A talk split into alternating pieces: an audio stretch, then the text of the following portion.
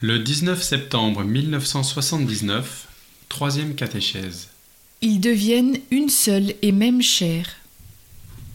Nous référant aux paroles du Christ qui, au sujet du mariage, s'est réclamé de l'origine, nous avons, il y a une semaine, fixé notre attention sur le premier récit de la création de l'homme, tiré du livre de la Genèse, chapitre 1. Aujourd'hui, nous passerons au deuxième récit que l'on qualifie souvent de yaviste, du fait que Dieu y est appelé Yahvé. Le second récit de la création de l'homme, qui s'attache à décrire tant l'innocence et la félicité originelle que la première chute, a, de par sa nature, un caractère tout différent.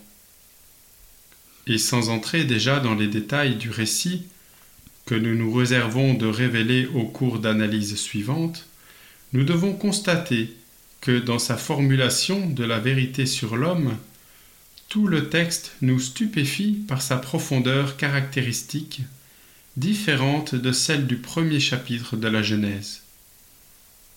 On peut dire que c'est une profondeur de nature surtout subjective et donc, en un certain sens, psychologique.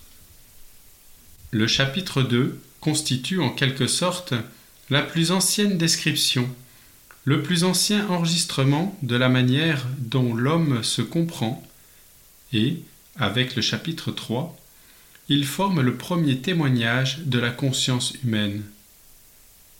Une réflexion approfondie sur ce texte, à travers toute la forme archaïque du récit qui rend évident son caractère mythique primitif, permet d'y trouver en germe à peu près tous les éléments de l'analyse de l'homme auquel est sensible l'anthropologie philosophique moderne et principalement contemporaine. On pourrait dire que Genèse 2 présente la création de l'homme spécialement sous l'aspect de sa subjectivité. En confrontant les deux récits, nous parvenons à la conviction que cette subjectivité correspond à la réalité objective de l'homme créé à l'image de Dieu. Et ce fait est lui aussi, de manière différente, important pour la théologie du corps, comme nous le constaterons dans les analyses suivantes. Il est significatif que, dans sa réponse aux pharisiens où il se réclame de l'origine, le Christ se réfère avant tout à Genèse 1, 27 pour indiquer la création de l'homme. À l'origine, le Créateur les créa hommes et femmes. Ce n'est qu'ensuite qu'il cite le texte de Genèse 2, 24. Les paroles qui décrivent directement l'unité et l'indissolubilité du mariage se trouvent dans le contexte immédiat du second récit de la création qui a pour trait caractéristique la création séparée de la femme. Genèse 2, versets 18 à 23. Tandis que le récit de la création du premier homme, mâle, se trouve dans Genèse 2, versets 5 à 7. Ce premier être humain, la Bible l'appelle homme, Adam, tandis que, par l'origine et le mystère de la création de la première femme, elle commence à l'appeler mâle, Ish, en relation avec Isha, femelle, parce qu'elle a été tirée du mâle Ish. Il est également significatif que, se référant à Genèse 2, 24, le Christ non seulement établit une liaison entre l'origine et le mystère de la création, mais également nous conduit pour ainsi dire à la limite entre l'innocence primitive de l'homme et le péché originel. La seconde description de la création de l'homme a été, dans le livre de la Genèse, fixée précisément dans ce contexte. Nous y lisons avant tout Puis, de la côte qu'il avait tirée de l'homme, le Seigneur Dieu façonna une femme et l'amena à l'homme. Alors celui-ci s'écria À ce coup, c'est l'os de mes os, la chair de ma chair. Celle-ci se. À ce coup, C'est l'os de mes os et la chair de ma chair. Celle-ci sera appelée femme, car elle fut tirée de l'homme. C'est pourquoi l'homme quitte son père et sa mère, et s'attache à sa femme, et ils deviennent une seule chair. C'est pourquoi l'homme quitte son père et sa mère, et s'attache à sa femme, et ils deviennent une seule et même chair. Or tous deux étaient nus, l'homme et sa femme, et ils n'avaient pas honte l'un devant l'autre. Genèse chapitre 2.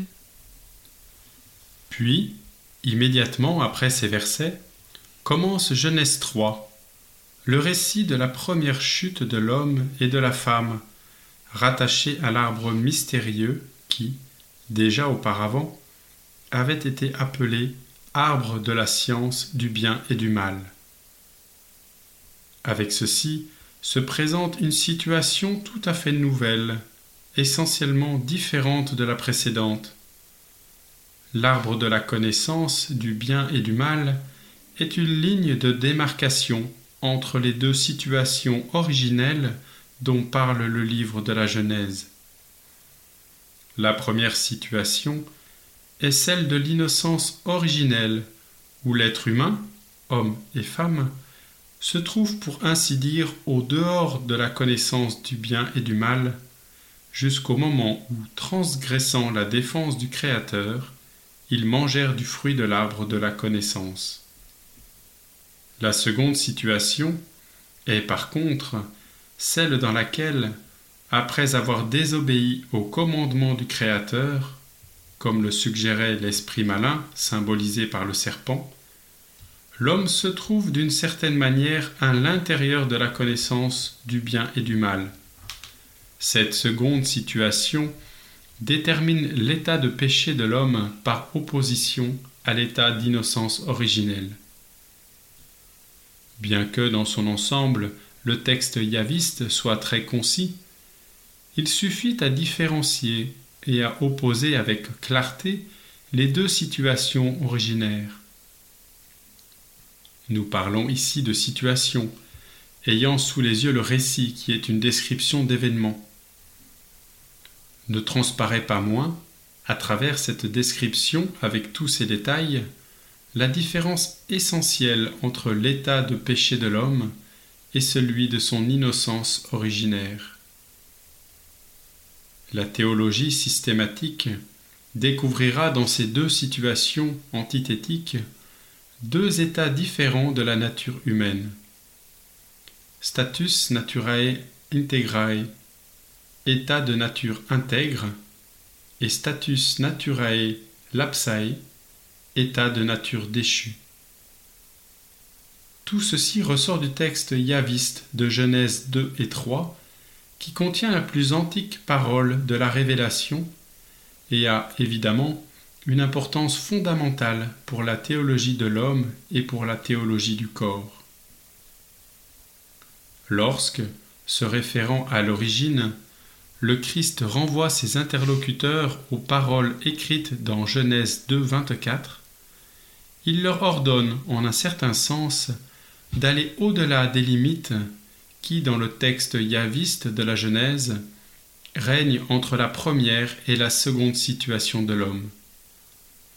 Il n'approuve pas ce que, par dureté de cœur, Moïse a permis, et se réclame des paroles du premier commandement divin, qui dans ce texte est expressément lié à l'état d'innocence originaire de l'homme ce qui signifie que cet ordre n'a rien perdu de sa vigueur, bien que l'homme ait perdu son innocence primitive.